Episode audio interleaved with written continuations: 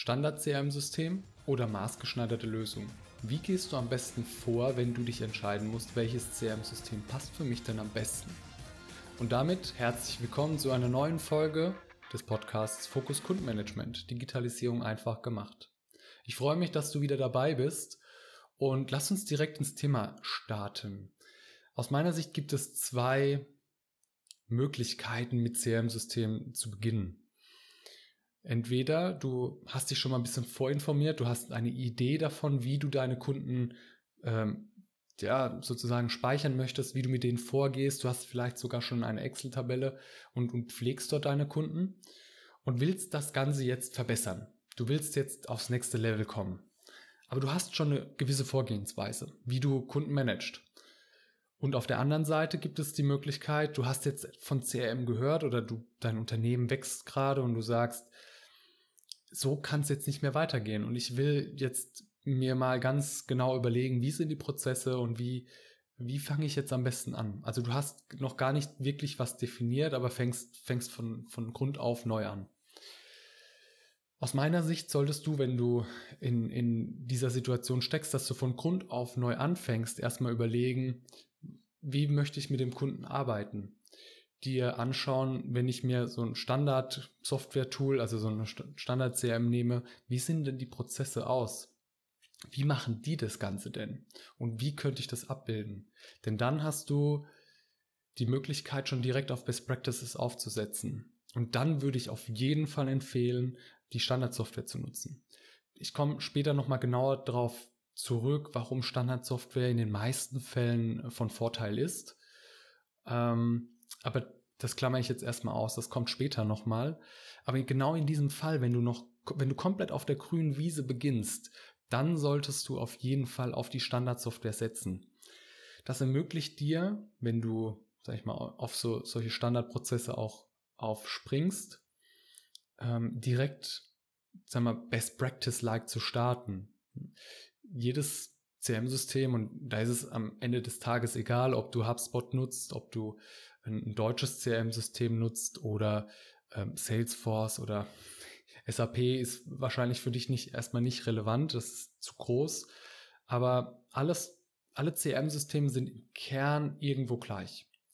Du hast die Möglichkeit, Kunden zu pflegen, du hast die Möglichkeit, Dinge zu automatisieren, du hast die Möglichkeit, Transparenz in deinem Unternehmen zu schaffen, Sales-Prozesse, Marketing-Prozesse abzubilden, manchmal vielleicht auch Buchhaltungsprozesse abzubilden.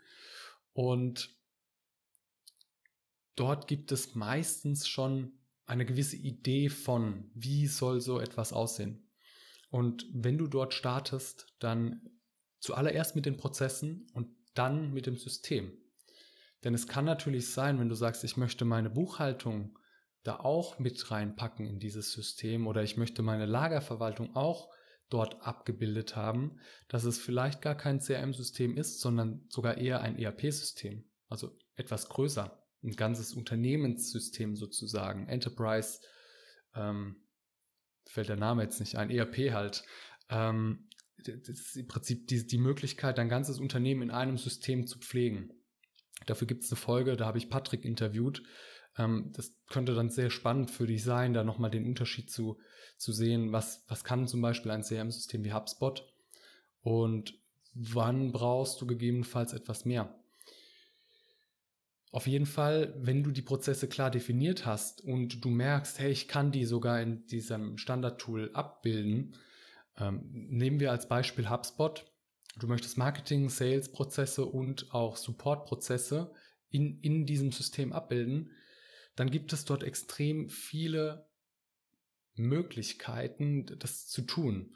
HubSpot hat eine sehr gute Dokumentation. HubSpot hat auch ähm, Mitarbeitende, die dir dabei helfen, diese Prozesse dort abzubilden. Du kannst es natürlich auch mit einem externen Berater machen, wie, wie mit mir oder mit uns beispielsweise. Ist aber wichtig, dass du, bevor du anfängst, damit zu spielen und dich dem System vertraut zu machen, erst überlegst, was ist denn das Ergebnis? Wo möchte ich hin? Was erhoffe ich mir aus dem System? Denn wenn du auf dem Greenfield startest, also wirklich von, von Null auf, dann hast du jetzt noch die Möglichkeit, das große Bild zu malen und dir zu überlegen, wie komme ich dahin? Wie schaffe ich es, das in das System zu gießen? Und du bist nicht beschränkt in dem, was schon da ist, und du bist auch nicht beschränkt in dem, was das System hergibt.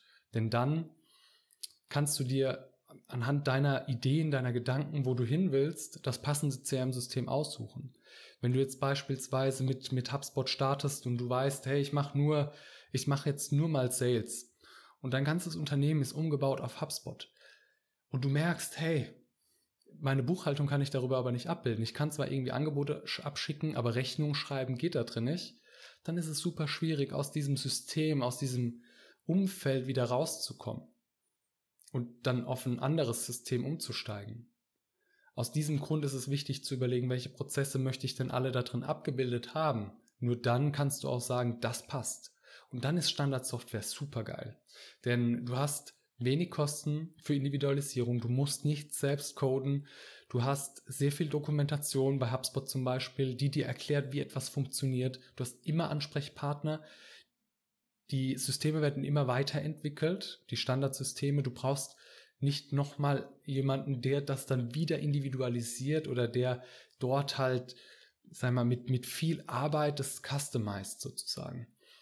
Und du hast auch ne, im Vergleich zu, ich, ich wähle jetzt eine maßgeschneiderte Lösung und lasse es mir komplett entwickeln, natürlich auch den Bonus, dass wenn HubSpot etwas für einen größeren Kundenkreis entwickelt, dass du das natürlich auch nutzen kannst.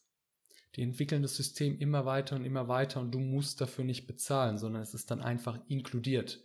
Die neuen Features sind inklusive. Und das finde ich an Standardsoftware so stark und so, so cool und so einfach.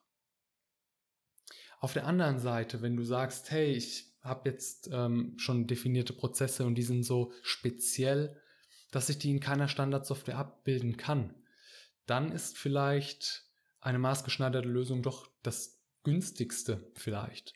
Denn wenn du überlegst, ich muss da die Prozesse umbiegen oder ich muss versuchen, mehrere Software-as-a-Service-Systeme miteinander zu verknüpfen, über Automatisierung, über Zapier oder über andere Tools zum Beispiel, dann ist es vielleicht am Ende des Tages doch einfacher, verständlicher und besser, ähm, selbst etwas zu entwickeln.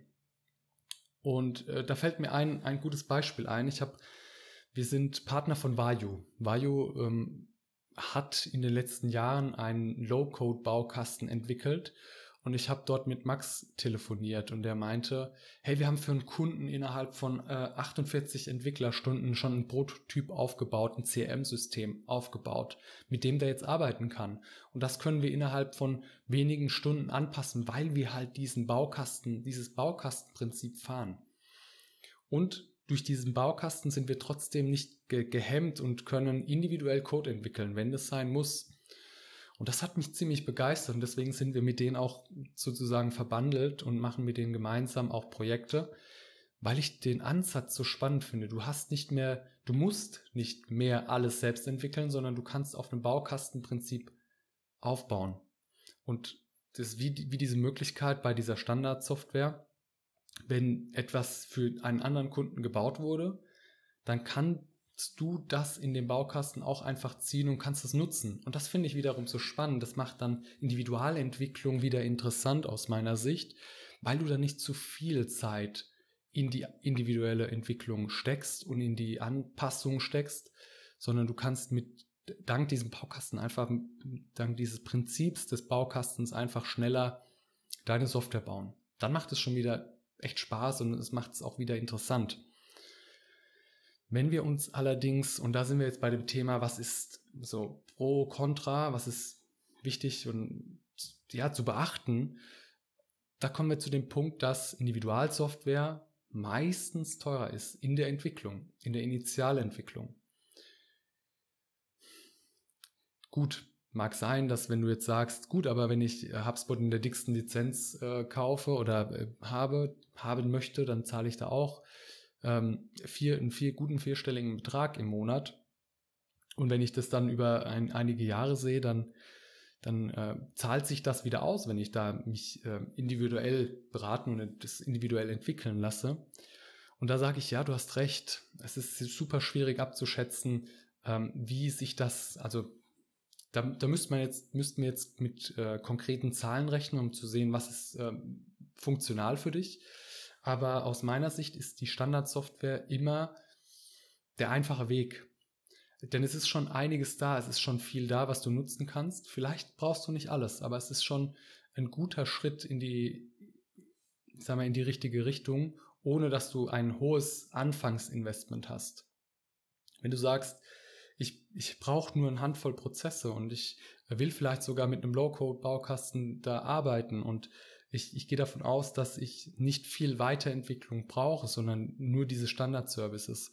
Dann kann es wiederum sein, dass kostentechnisch über mehrere Jahre gesehen dieser, diese Individualentwicklung dann doch sinnvoller sind als ähm, eine Standardsoftware.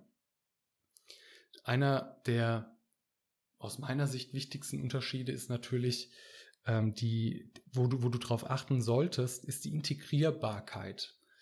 Wenn du nach, in moderner Softwareentwicklung ist es ja gang und gäbe, dass du gewisse API-Schnittstellen bereitstellst. Also Application Programming Interfaces, die Schnittstellen von einem Programm zum nächsten Programm. Denn das ermöglicht dir auch eine gewisse Freiheit. Wenn du dir HubSpot und das Ökosystem von HubSpot zum Beispiel anschaust, dann wirst du sehen, es gibt so viele Möglichkeiten, HubSpot mit unterschiedlichsten Apps zu integrieren, Daten zu transferieren, Daten auf einer gemeinsamen Basis zu haben, durch den Operations Hub zum Beispiel, und dort dann dir die Dinge zu schnappen und zu integrieren, die du brauchst. Auch bei einer Individualsoftware solltest du genau darauf achten, welche Möglichkeiten habe ich denn danach, die Daten rauszuholen. Zum Beispiel andere Systeme anzubinden. Mit dem Logo-Code-Baukasten von Vayu, die haben einen Partner dabei, die genau solche APIs auch entwickeln und ähm, dazu packen. Ohne funktioniert es aus meiner Sicht gar nicht. Das heißt, das ist einer der wichtigsten Aspekte. Wenn du zum Beispiel einen eigenen Entwickler einstellst oder eine eigene Entwicklungsabteilung hast, die das umsetzen möchte, dann sind diese Interfaces unbedingt notwendig. Das muss auf jeden Fall betrachtet werden und auch in die Rechnung mit rein. Das bedeutet natürlich auch einen gewissen Aufwand, so etwas zu entwickeln.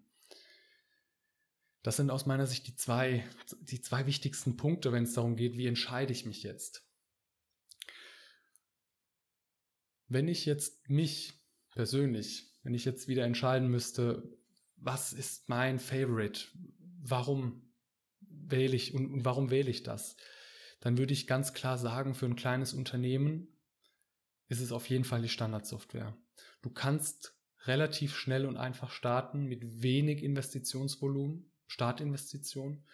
Du ähm, kannst auch ohne, dass du jetzt sehr viel eine große Idee hast, wie die Software aussehen soll, kannst du schon mal dich ja, sagen wir mal, bedienen aus dieser Standard, aus den Standardprozessen, aus den ganzen Überlegungen, wie sich HubSpot, Salesforce oder eine andere, ein anderes Unternehmen sich CRM gedacht hat, kannst dich bedienen und kannst dort einfach schon die ersten Schritte gehen und kannst dort natürlich ein sehr gutes CRM-System auch aufbauen. Wenn du sagst, alles, was ich mir angeschaut habe, funktioniert für mich nicht und ich brauche etwas Spezielles und ich brauche etwas Individuelles und auch mit den mit dem Ökosystem komme ich nicht klar, auch mit den API-Schnittstellen. Es gibt kein System, was das für mich abbildet.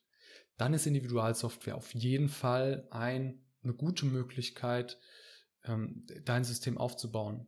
Aber ich empfehle hier wirklich auf Basis eines Low-Code-Baukastens zu arbeiten, weil ansonsten gehen sehr viele Entwicklerstunden ähm, in so ein Projekt rein und das kann relativ schnell relativ teuer werden, gerade wenn es dann darum geht, ähm, Updates zu machen, Sicherheitsupdates, wenn sich das System verändert und, und, und.